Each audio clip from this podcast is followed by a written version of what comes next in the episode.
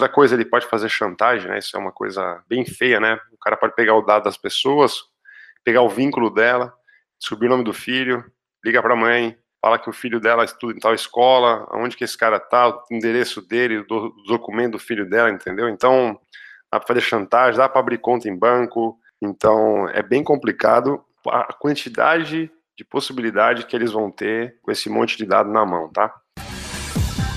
Você está ouvindo o Clearcast, gerando a confiança no mercado e descomplicando a fraude.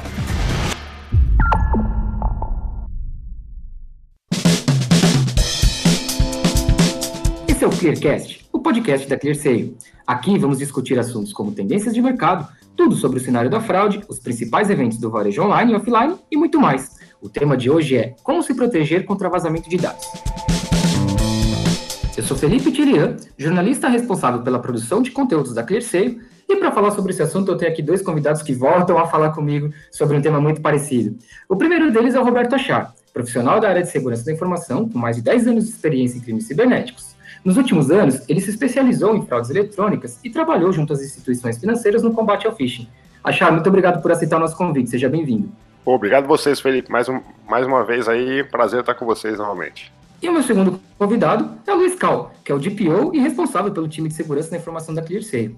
Para quem não sabe, o DPO é a abreviação de Data Protection Officer, que em tradução para o português é algo como protetor de dados da empresa. Cal, prazer ter você aqui de novo, obrigado por aceitar o nosso convite. Prazer é meu, obrigado pelo convite, pessoal, e vamos lá, vamos falar de segurança.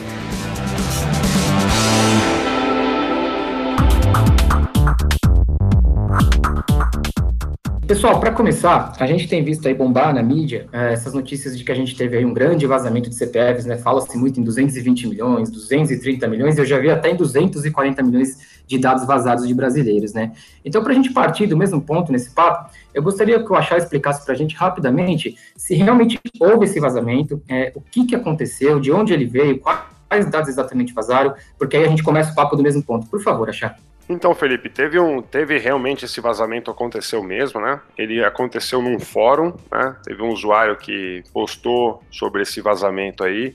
É, nesse fórum teve um tinha um arquivo para baixar, um, um não, né? Mais de um arquivo para baixar. Um deles era a lista com os 223 milhões de CPF. Essa lista tinha nome, CPF, data de nascimento e gênero, tá?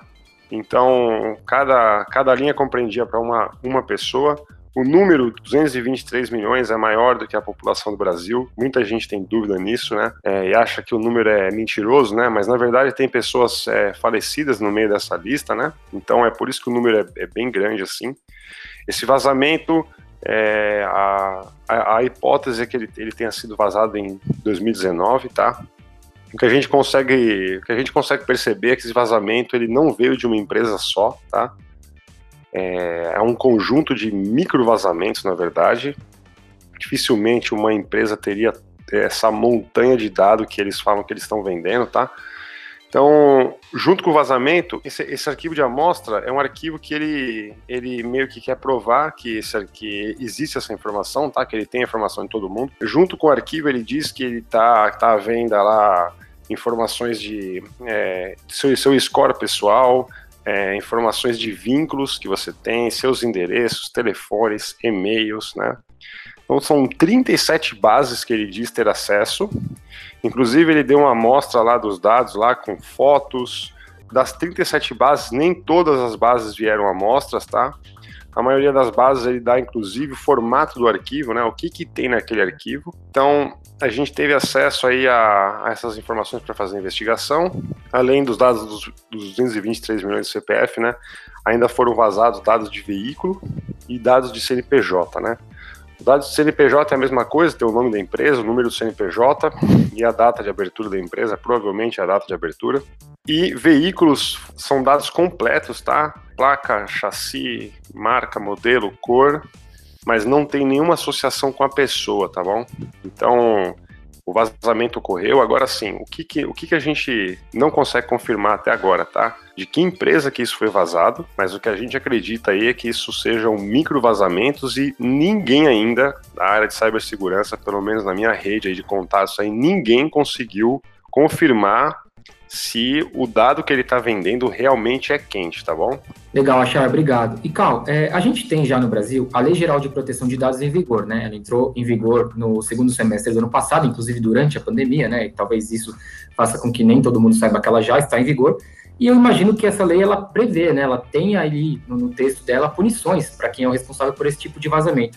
Do ponto de vista da LGPD, Cal, o que, que acontece agora? Há uma investigação? Uh, alguma empresa será punida? Os responsáveis por isso serão punidos? Como é que funciona um vazamento de dados dessa magnitude diante da Lei Geral de Proteção de Dados? Por favor. Bom, nesse caso, Felipe, existem algumas linhas que o Ministério Público e a Agência Nacional de Proteção de Dados, que ainda está em formação, né, ela não está não tá concluída ainda, existem editais para que as pessoas participem, mas nesses casos o pessoal do Ministério Público já atua e atua mesmo antes da lei entrar em vigor, porque a, a lei ela já estava escrita, ela já havia sido é, editada, aprovada, estava faltando apenas passar por mais uma etapa de aprovação, acabou sendo sancionada pelo presidente, mas antes disso, é, o Ministério Público já estava entrando nesse circuito de verificação é, de proteção dos dados baseadas na lei. E a gente já, já, também já tinha o Marco Civil da Internet, que já previam algumas punições para quem usa o dado indevidamente, para quem não tem as devidas proteções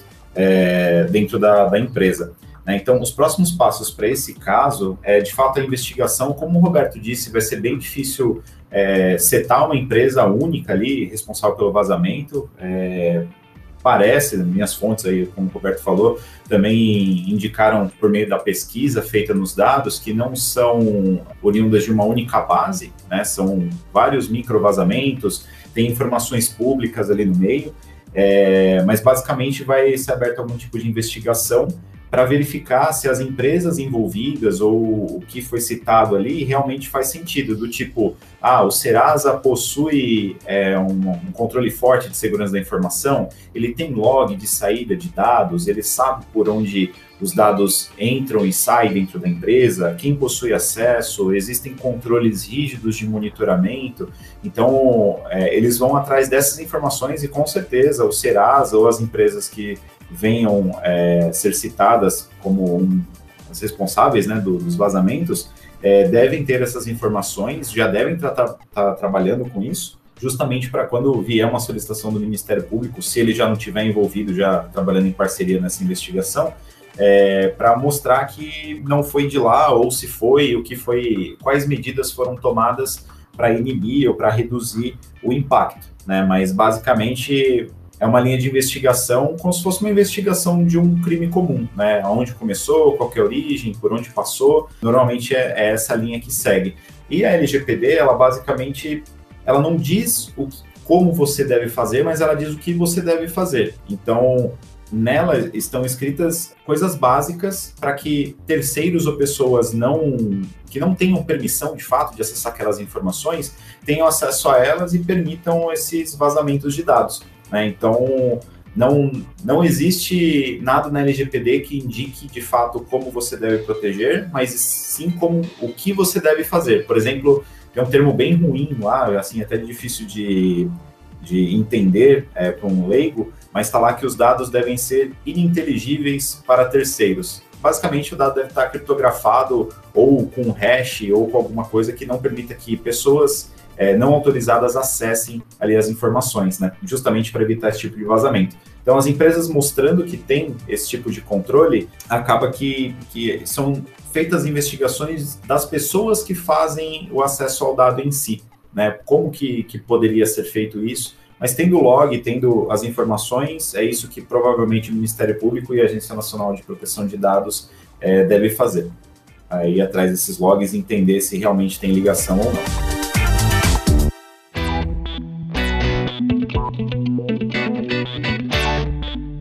E, gente, agora eu queria escutar de vocês dois, a gente pode começar pelo Achar e depois o Cal dar a opinião dele. A gente tem, então, independente da quantidade, a gente tem aí alguns dados que realmente estão vazados, né? Foram vazados e estão aí disponíveis para fraudadores que conseguirem fazer uso deles. E aí eu queria saber, um ponto de vista prático, o que, que esses fraudadores, enfim, essas pessoas dotadas de má fé, o que, que elas conseguem fazer com a posse desses dados que foram vazados, que é o caso do CPF, ou mesmo os dados do veículo, que o Achar falou que não tem muito como ligar ao nome de pessoas. O que, que na prática o fraudador consegue fazer com os dados que estão aí disponíveis? Achar primeiro e depois o cálculo, por favor. Então, Fê, se o dado for verdade mesmo, né? Se a, se a gente tiver, se eles tiverem acesso a esse dado mesmo, dá para fazer N coisas, né? Praticamente coisas infinitas, né? O principal aí acho que é a fraude limpa, né? O cara conseguir confirmar todos os dados da, de uma pessoa, né? Ele tem esse dado, né? Ele consegue confirmar. Então, normalmente, às vezes, as empresas elas fazem checagem de dado, né? Roberto pediu um cartão de crédito, vamos ligar no telefone dele, né? Vamos confirmar alguns dados, entendeu? O fraudador vai conseguir confirmar esses dados. Outra coisa, ele pode fazer chantagem, né? Isso é uma coisa é, bem feia, né? O cara pode pegar o dado das pessoas, pegar o vínculo dela, descobrir o nome do filho, liga para a mãe, fala que o filho dela estuda em tal escola, aonde que esse cara tá, o endereço dele, o documento do filho dela, entendeu? Então, dá para fazer chantagem, dá para abrir conta em banco, principalmente em fintechs, né, que você abre conta aí só com pela internet, né? Então, o cara com posse desses dados aí, ele consegue ter, é, pegar crédito no mercado, entendeu? Então, é bem complicado a quantidade de possibilidade que eles vão ter, né, com esse, com esse monte de dado na mão, tá? O que já está acontecendo hoje, né? O fraudador já está mandando mensagem pelo WhatsApp ou ligando no próprio celular da pessoa para falar sobre o agendamento de, da vacina do coronavírus, tá bom? Com posse desses dados, se ele repetir esses dados para a pessoa, a pessoa vai ficar mais confortável, vai falar, ah, realmente é o pessoal lá do Ministério Público ou de algum hospital grande, ou é do governo mesmo, né? porque ele tem todos esses dados que eu. Ele me passou todos os meus dados primeiro para depois confirmar, entendeu? Então, no, no, final das contas, qual que é o propósito do cara, né? O cara ele quer o quê?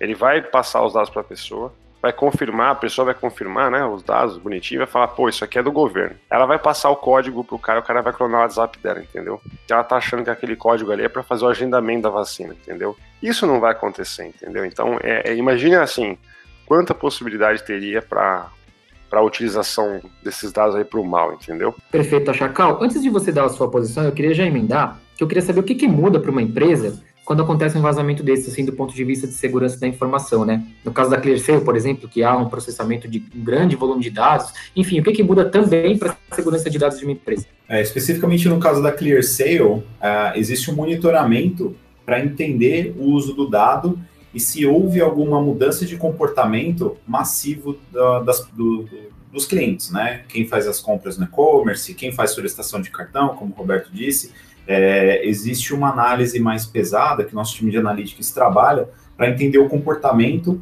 é, desde a data que a gente tem é, o conhecimento desse vazamento maior. Né? Então, basicamente, isso reforça é, a parte de, de behavior, né? que é o comportamento mesmo então, as empresas que trabalham com dados, elas precisam ter relatórios é, anteriores a esse vazamento, né, que é para trás aí do dia 11 de janeiro, é, com algum tipo de comportamento ou uma análise, e dali para frente colocar uma régua e medir se isso, se o uso do, desses dados realmente estão, está ocorrendo. Né? Então, se não existe nada é, novo, está no ritmo normal, a gente pode imaginar que esses dados ainda não estão em uso, eles podem estar em repouso, o pessoal está esperando a poeira baixar, justamente para pegar no momento que, uh, que as empresas estejam com a guarda baixa, ou que ah, esse vazamento não foi tudo isso, não, né, não tem tanto dado assim, ou então não está sendo disseminado. É, na verdade, ele pode estar sendo guardado para ser usado em um, um momento mais oportuno. É, mas as empresas devem estar com a parte de, de behavior mesmo, análise de comportamento dos usuários, da forma como acessa, é, bem ligados. E os usuários em si, eles devem também se preocupar com, tipo, eu sei exatamente os sites que eu acesso, tudo que eu acesso, eu sempre vou tentar fazer o máximo para habilitar segundo fator de autenticação, né, que pode ser desde um de uma mensagem que vem no e-mail para ele confirmar que é ele mesmo que entrou no site, é, ativar o dispositivo, então ele acessou no computador que ele não conhece. É, o site permite isso ou dá para eu habilitar um, um, fator S de autenticação? Eu respondo uma pergunta ou coloco um token? É, como que eu faço para deixar o, os meus dados ou os meus acessos de formas mais seguras? Né? Então, existem formas que o usuário também consegue se proteger e até mesmo usar ferramentas do tipo do movimento Compre Confie, instalando o aplicativo que ele mostra o uso do seu, celu, do, do seu CPF, na verdade, né, o uso dos seus dados, é, nas lojas que fazem parte do movimento. Existem outras ferramentas de mercado também que podem dar alertas é, quanto ao uso dos dados. É, então, são duas linhas. As empresas monitorando mais o comportamento das pessoas ou o, o uso dos dados, como é, se aumentou o nível de, de, compra ou mesmo de cadastro é, com, com regiões, endereços IPs que não são endereços IPs conhecidos. Normalmente, os fraudadores usam sistemas de proxy, né, que são ferramentas que te dão um IP de um lugar que você não está. Então, se a empresa está recebendo um cadastro de alguém que mora no Brasil só que o IP que está vindo, esse cadastro, é, tem uma origem, sei lá, da Polônia, da Rússia, Guatemala, sei lá, um país que não tem nada a ver com a pessoa, isso pode ser um indício de uso indevido daquele dado. Né? Então, o comportamento, geolocalização, informações extras que as, pessoas, que as empresas possam coletar é interessante e os usuários deveriam se preocupar em ativar fator extra de autenticação, é, evitar salvar senhas diretamente no browser. É, então, tem várias técnicas aí que os dois lados podem fazer, tanto as pessoas quanto as empresas. Bacana, pessoal. E tem uma pergunta que é realmente é, muito latente para todo mundo quando vê informação sobre o vazamento de dado, que é como eu faço para saber se os meus dados foram vazados, né? E a gente tem visto aí, eu mesmo tenho sido impactado diariamente com anúncios de empresas dizendo assim, olha, acesse esse link aqui que você vai conseguir saber se o seu dado foi vazado ou não, você vai conseguir fazer uma consulta. E aí eu fiquei muito com a dúvida, pessoal, e queria ver a opinião de vocês, se a gente tem como obter esse tipo de informação sem incorrer em nenhuma ilegalidade, né? Porque muitas vezes a gente pode estar acessando dados que nós não estamos autorizados a acessar, no fim das contas. Queria saber se há alguma forma de fazer essa consulta sem que a gente use aí a mesma arma do fraudador, né? Que é acessar dados de forma ilegal e sem autorização. Então, Felipe, tem algumas formas aí de você, de você conseguir se proteger, tá? Com relação a esse vazamento de dados aí. Uma delas, como o Carl já falou, é, é usar o aplicativo do Compre e Confie mesmo, né? Ali você vai ter acesso ali todas as transações é, das, é, em e-commerce, né, que estão tendo, tá rolando com o seu CPF, entendeu? Então ali você já consegue acompanhar. Então, caso um fraudador tenha usado esses dados para criar uma conta falsa no e-commerce, né, para usar seu CPF ali, na hora, na hora você vai ser alertado, tá? E você vai conseguir é, saber, né, que estão usando seu dado aí num site que você não tem, não tem, não, não tem conta ou a sua conta foi roubada, né? e estão usando sua conta para fazer uma, uma compra legal. E outra forma é, no mercado, né? Existe uma grande empresa do mercado que ela vende o serviço de monitoramento do CPF, né? E aí, hoje, acho que legalmente é é a única empresa que consegue fazer isso, tá? Qualquer outro tipo de site, como aconteceu na semana passada, né? O fuivazado.com.br, esse site viralizou. Eu entendo a idoneidade e a, e a, e a boa vontade do, do, do desenvolvedor de, de, disponibilizar esse serviço de consulta, né? Mas é, é, é, complicado porque a obtenção desse tipo de dado é ilegal, tá? Então toda a obtenção de dado é ilegal.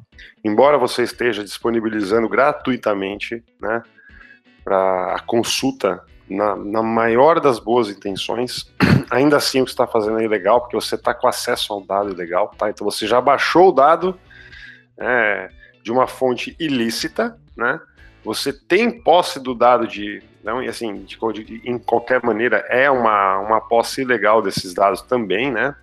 Por exemplo, por mais que seja, de novo, por mais que seja na melhor das boas intenções, entendeu? Ele não tem o direito de manter esses dados é, sob custódia, tá? E providenciar e tal. Então, esse site já foi denunciado, é, parece que a polícia já foi atrás disso, tá? Então, assim, ninguém deve jamais colocar o, o seu dado num, num, site que ninguém sabe de onde é, tá? Então é, tem que tomar muito cuidado, né? Ó, para você ter uma ideia, com todo o cuidado que a gente toma com o dado, ainda assim esse dado é vazado, né? Então, se várias empresas estão preocupadas com a parte de segurança dos dados, o dado é vazado, imagina um site desse que é feito da noite para o dia, né? Para um desenvolvedor, né? Então, assim, não tem condição, né? Em relação ao LGPD, existe uma, uma preocupação com a, a coleta de dados, né? Então, vamos lá você tem acesso ao site da Receita Federal.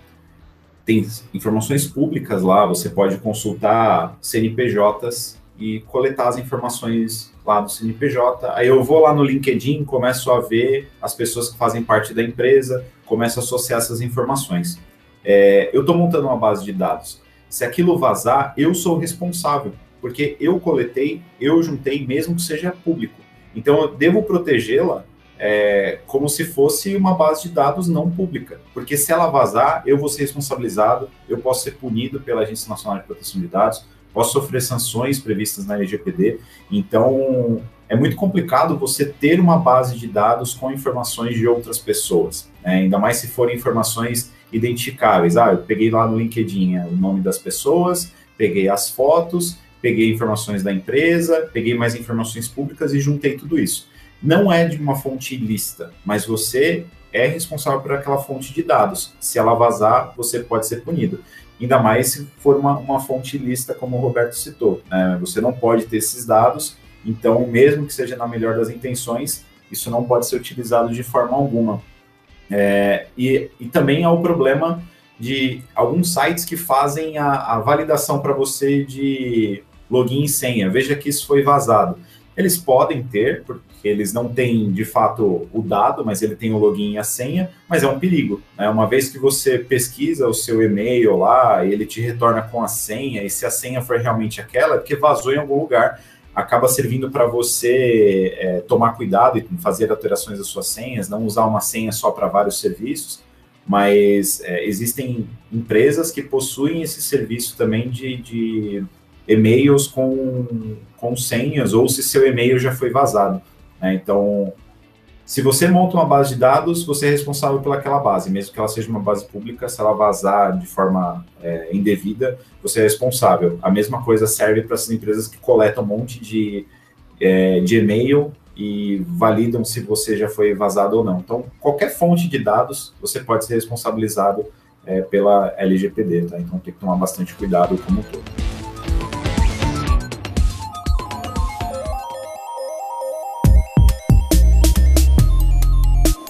Pessoal, vocês aí na, na, última resposta, vocês deram algumas dicas também para gente sobre como as pessoas podem se prevenir, né? Tanto empresas quanto pessoas.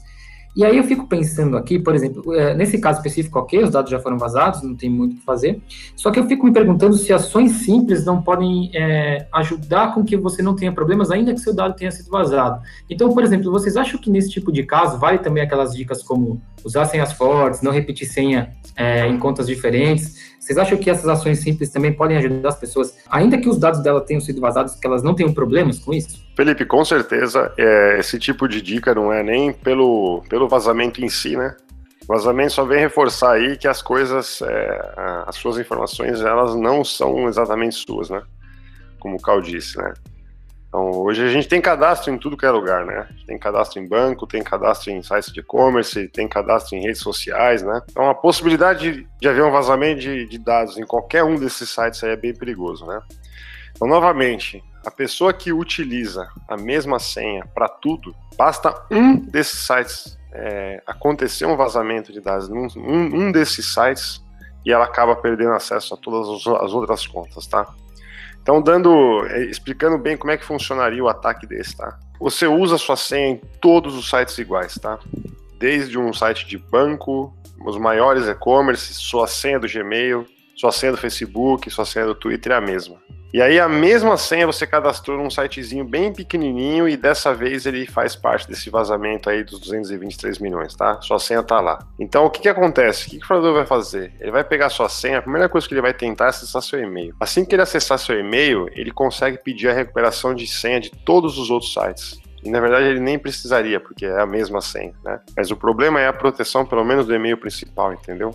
Que é o e-mail que você usa como recuperação de senha. Então, ele vai, mesmo que você não tenha conta em outros sites, né? Ele vai testar em todos os sites aquele e-mail com aquela senha para saber se funciona, tá bom? Então, é por isso que é imprescindível que ninguém reutilize senha nesses sites, porque o vazamento de dados ocorre, né?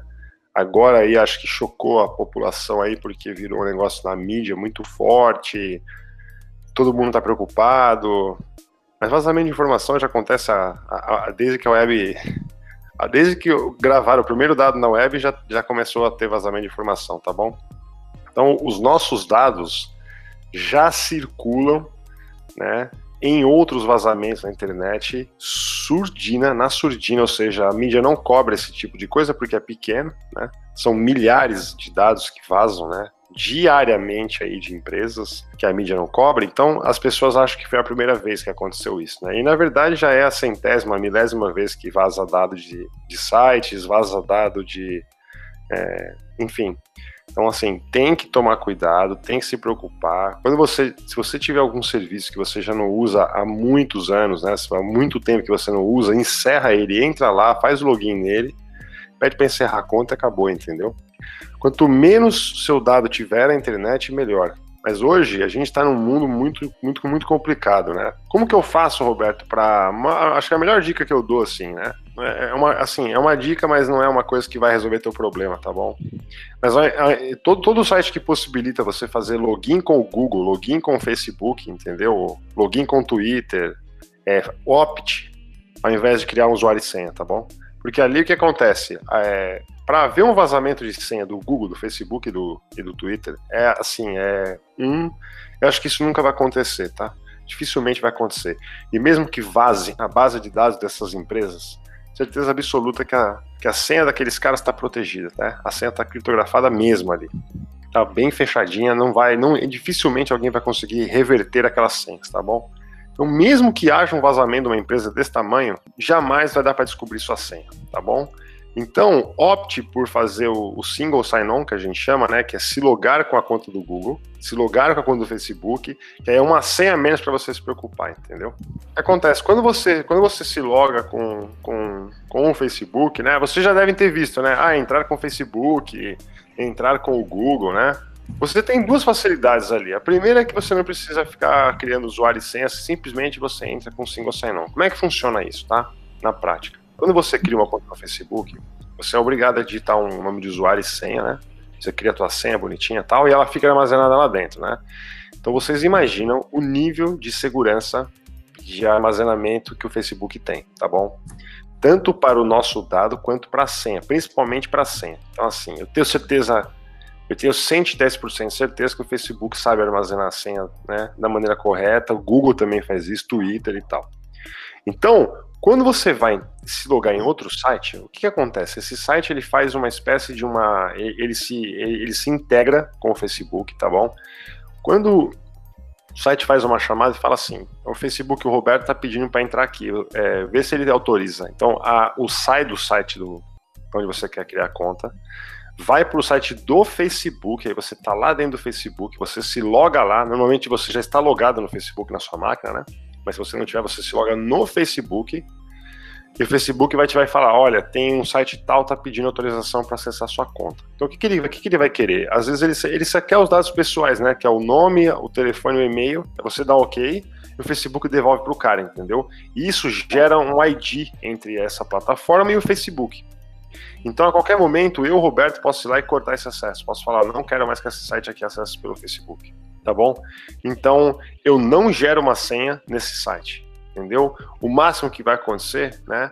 Vai vazar meu nome, meu e-mail e meu telefone, entendeu? Mas a minha senha em si, ela nem existe, tá bom? Por quê? Porque eu não tô, eu não criei uma conta, né? Eu vinculei a, a minha conta. Então, vincular contas é muito mais seguro do que você criar a conta. Pegando o gancho aí do que o Roberto falou, então é interessante você ter poucas senhas, você sempre estar associado a algum serviço mais seguro de autenticação, como dessas grandes empresas que o Roberto citou. Mas aí, essa senha em si, ela deve ser uma senha forte, diferente de qualquer outra que você usou. Imagina, você usa uma senha fraca, cai, cai numa lista de, de credenciais vazadas, essa credencial, o cara vai acessar o seu Facebook. É interessante ter um segundo fator de autenticação, tá? O Facebook permite isso. Você vai lá, quero habilitar um segundo fator de autenticação. Aí você vai instalar provavelmente no seu celular um, um, um app que gera um token ou que gera uma confirmação para que você garanta que é você mesmo que está acessando, né? Porque além da senha tem que ter algo que só você tem. Então isso inibe também. Mas se você não habilitar esse segundo fator de autenticação e usar uma senha fraca, tipo I love you, essas senhas padrão, tem, existem listas de, de senha mais utilizadas no mundo, e quando os caras tentam acessar, eles rodam os robozinhos que ficam tentando acessar o seu login com essas senhas conhecidas até achar. é, com variações, tá? Então, com letra maiúscula, letra minúscula, um dicionário mesmo de senhas. Então, se você não usar uma senha é, num padrão bacana, que é algo que não é usual, tipo, sei lá, é o, é o, início de uma de um nome de uma letra de uma música que você goste, mais a marca de um carro, mais um número que faz sentido para você, coloca números, é, caracteres especiais. Né? Então, formando uma senha complexa para esses serviços, você vai estar tá garantido nos outros. Né? Então, não, não utilize a mesma senha num e-commerce que você vai utilizar, que, que, é a mesma senha do Facebook, porque você, o cara vai conseguir fazer autenticação em outros lugares, ele vai conseguir acesso é, às plataformas e coletar mais dados. Que é que vem um ponto importante, né? A gente fala bastante do vazamento de dado em si, mas e a gente falou bastante aqui sobre microvazamentos que formam bases maiores. É, o microvazamento também é o vazamento do teu e-mail, né? Então você tem dados dos seus familiares, você mandou, sei lá, algum, alguma referência cadastral para alguém, está lá no teu e-mail. Se um terceiro acessar, você faz parte desse microvazamento. Às vezes pode ter um acesso lícito num sistema que você utiliza, e esse sistema pode ter mais informações. Isso também é coletado. Então, qualquer coisa que, que possa ser usada contra você vai ser usado porque essa base foi alimentada. Ela, eu, a busca dos hackers é, é, esquentar essas bases. Quando tem esses vazamentos, normalmente é um, é um cara que quer, quer se mostrar de alguma forma, quer buscar afirmação, mas o, o hacker que trabalha para vender dado para ganhar dinheiro, ele está interessado em esquentar essas bases e, e, e vendê-la, né? Não é, não é fazer esse alarde que a gente está vendo aí na mídia. Então, como o Roberto falou, os vazamentos mesmo que, que acontecem, a gente nem fica sabendo, não aparece na mídia. É só quando alguém explode o caso, como foi o caso desse hacker, mas normalmente isso fica bem escondido, bem guardado e, e é utilizado, né? Tanto que o que a ClearSale faz de análise de fraude é justamente boa parte disso é, oriundo de phishing, como o Roberto falou, o cara pega o, o, WhatsApp, o cara acessa o e-mail, o cara tem acesso a informações que não necessariamente saiu de uma empresa, mas saiu de um acesso lícito de uma plataforma que estava mal protegida pelo próprio usuário e a plataforma não detectou que aquilo era algo ilegal. É o, sei lá, o Roberto, é o Felipe, é, o João acessando uma plataforma e foi lá e editou os dados cadastrais. Editou os dados cadastrais lá, tem o e-mail do Felipe, tem o telefone do Felipe, o endereço do Felipe, tem todas as informações sem ele ter vazado de uma base. Simplesmente ele pegou uma credencial e acessou seus dados cadastrais. Isso também pode acontecer e é utilizado para esquentar a base, tá? Então, coloquem fatorete de autenticação, façam autenticação para uma plataforma segura, use uma ferramenta bacana, um, perdão, uma senha bacana para que não seja é, fácil de quebrar, o, o, token vai ajudar demais, né? Vai garantir que é, é, realmente é você. Existem outras ferramentas que própria, as próprias empresas têm, ó, você está acessando um dispositivo diferente. Isso é uma proteção que, que, que, não é obrigatória, mas os sites normalmente colocam. Você vai acessar alguma coisa e fala, ó, esse dispositivo eu não conheço. Toda vez que a pessoa acessa pela primeira vez aquele site, ela cria um ID ela cria uma identificação do computador que você está acessando e instala um cookie, né? Tem aquelas, ah, você aceita os cookies e tal. Então, essas ferramentas utilizadas pelos desenvolvedores é justamente para criar a identificação do computador que você está acessando para evitar que terceiros utilizem enquanto você está usando. Aí, ah, você acessou do computador diferente, então eu vou te mandar um e-mail no seu e-mail pessoal, né, no e-mail que está cadastrado aqui na plataforma, para você confirmar se esse computador realmente existe. Tá aí a importância de não ter senhas repetidas em outros lugares, porque uma de, numa dessa o fraudador ou o hacker que pegou sua credencial, ele, ah, beleza, eu vou tentar acessar o Gmail, vou tentar acessar o Facebook, ou Hotmail, Outlook, ou o e-mail que for, bom, ele vai tentar acessar para dar aquele, aquela confirmação e ter o dispositivo dele cadastrado também. Tá? Então, tem algumas formas, os sites são bem é, é, instrutivos nisso e não é perda de tempo. Tá? Ah, depois eu faço isso. Não, faz na hora, porque depois você não vai fazer. Então, a, a oportunidade está ali e no momento 2 você pode estar tá sendo vazado por algum, por algum site que você costuma acessar. Então, tenham cuidado com os dados de vocês, porque pode ter dado de outras pessoas e vai afetar outras pessoas da sua família também, que estão ao redor.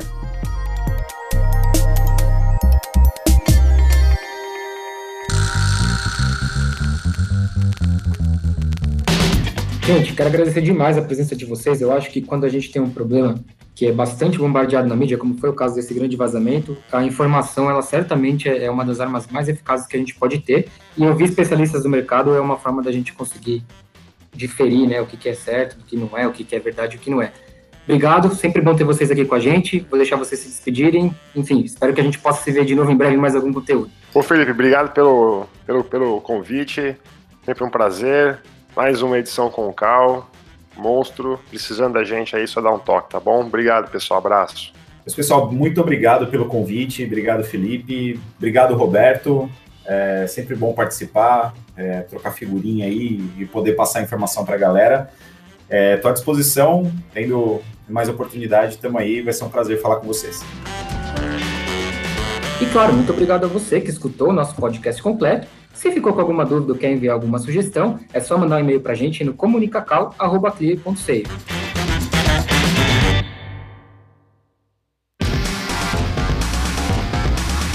Você ouviu o Clearcast, o podcast da ClearSale. Este podcast foi editado por Gup Comunicação.